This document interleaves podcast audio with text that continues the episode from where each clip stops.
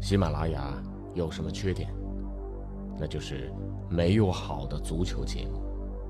于是，我来了，喜马拉雅就没有缺点了。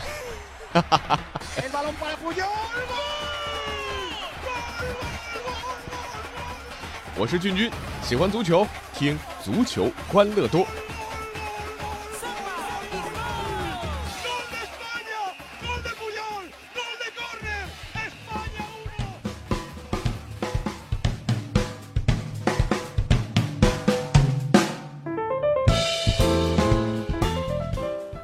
欢迎来到今天的足球欢乐多，我是君君。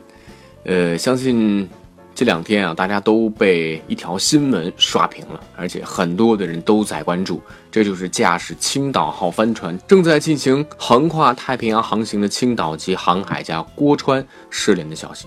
郭川航行的岸上团队呢，昨天中午发布了一个公告，美国海军的两栖攻击舰驰援郭川的搜救人员呢，已经是登上了郭川所驾驶的中国青岛号三体帆船，但是在船上没有找到郭船长，在船上没有发现他，意味着人船分离，肯定是落水了，这在航行里面是特别大的危险，尤其是对单人的远洋航海来讲，就是九死一生。呃，可能还有些朋友不是特别熟悉郭川，他是中国第一位职业的远洋帆船手，也是第一个通过帆船来传递奥运火炬的奥运火炬手，第一个完成单人不间断环球航行的中国人，而且呢，创造了四十英尺级帆船单人环球航行的世界纪录。在去年，郭川率领国际船队呢，驾驶超三体航船呢，成功创造了北冰洋东北航线不间断航行的世界纪录。呃，可以这么讲，郭川的职业生涯的成就是堪比一百一十米栏当中的刘翔和女子网球界的李娜。你说咱们说足球吧，怎么会说到郭川？因为职业的关系吧，身边有不少的朋友和郭川，呃，都有过近距离的接触。呃，从郭川发生意外之后呢，这些跟郭川有过接触，甚至深入接触的朋友那里听到的、感受到的，让我想到了很多关于中国足球的事。郭川对于中国足球的启示，我首先想到的就是，中国足球太需要更多像郭川这样的人，真正热爱自己事业、愿意为他付出一切的人。郭川意外发生之后啊，我也听到不少不理解甚至质疑的声音。我只想说，每个人有每个人人生的选择，只要他愿意为这项事业付出，不管在别人的眼里有没有意义，对他来讲就是全部。很多人也以为郭川是运动员出身，但实际上呢，他是学霸出身。之前呢，没有专业的航船的经历。那他呢，是北京航空航天大学飞行器控制专业的硕士。北京大学的 MBA，曾经任职中国长城工业总公司，参与过国际商业卫星发射的工作。三十多岁就成为了公司副总，享受副局级待遇。那他是有一次被朋友带上了这个帆船出海，迷上了这项和大海拥抱的运动。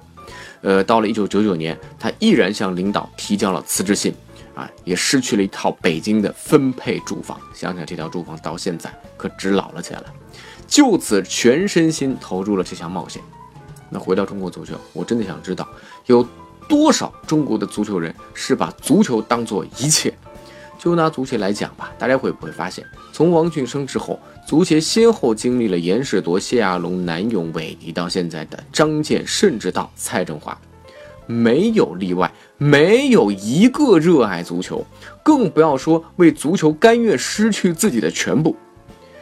球员作为职业踢好球没错，老板利用足球赚钱也没错，足协的官员用足球给自己累积政治资本也没错。但是呢，我想说，中国足球真的要起来，还需要一些像郭川这样的人，可惜现在太少太少了。然后想说的是，我们是需要更加专业的精神，而不是为了获得眼前暂时的一些成绩，放弃专业的事情。这个呢，也要说到郭船长。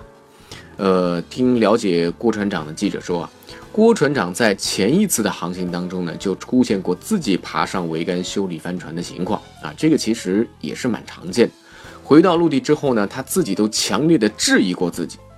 而这次航海出发之前，郭船长的三角帆的桅杆曾经出现过问题，是紧急进行了整体的更换，在没有进行测试的情况之下，就开始了这次难度非常大的创纪录的航行。结果让郭船长落水的，可能就是这个三角帆的故障。在这里没有质疑的意思，但是如果团队不急于求成，按照专业的流程再多准备一下。尊重航海的规律，推迟一下出发时间，实在不行，咱们明年这个时候再来嘛，可能悲剧就不会发生了。中国足球其实也做了太多急功近利的事情，也做了太多不按照足球规律做的事情。如果郭川是因为一个细节的忽略，最终酿成了悲剧，但中国足球就是由太多违背规律的事情组成，结果当然是悲剧。很多球迷一定还记得2004年11月17号的广州天河体育场，国足7比0战胜香港队。但是到了最后，因为少一个净胜球而无缘小组出线，连算数都不会算，开启了中国足球长达十年的低潮。就少算了这么一个，体现的也是不专业。当然，在这里呢，还是要为郭川船长祈祷，希望能有奇迹。那说了很多关于郭船长和中国足球，我们还是要来关注周末就要开始的中超联赛的暴击大战最后一轮比赛。前两天呢，中超结束了倒数第二轮的争夺，石家庄是无力回天，提前一轮降入了中甲。那么现在咱们来看啊，排名第十二到第十五的辽宁宏运、天津泰达、长春亚泰和杭州绿城都存在降级可能，保级形势啊，这非常烧脑啊！中超最后一轮保级的组合搭配居然有二十二种。这四支球队最后一轮的对手啊，是辽宁对江苏、长春亚泰对上海申花、重庆力帆对阵天津泰达和杭州绿城对阵延边富德。仔细一看，你会发现，突然啊，中超的降级大戏最后却是由韩国人来主导。四场比赛有五个韩国主教练，而且大家都知道韩国人还是挺抱团的。所以大家看一看，绿城的洪明甫最后一轮主场迎战韩国同胞朴泰夏率领的延边富德。拿到三分的可能性其实还是蛮大的啊，而另外两位韩国同胞应该也会帮忙。张外龙率领的力帆在主场不会让泰达轻取三分，而另外一个韩国同胞崔龙洙率领的苏宁其实是可以轻易来阻击辽足的。辽宁队只有输球，绿城呢可能赢球。这么看，老牌强队辽宁这次危险啊！那结果到底怎么样呢？这只能大家一起来看了。好了，以上呢就是今天的全部内容了。敬请各位关注微信公众号“足球欢乐多”，也可以来微博搜索“足球欢乐多 FM”。足球欢乐多的 QQ 群是幺七七幺六四零零零零。我们下期节目再见了。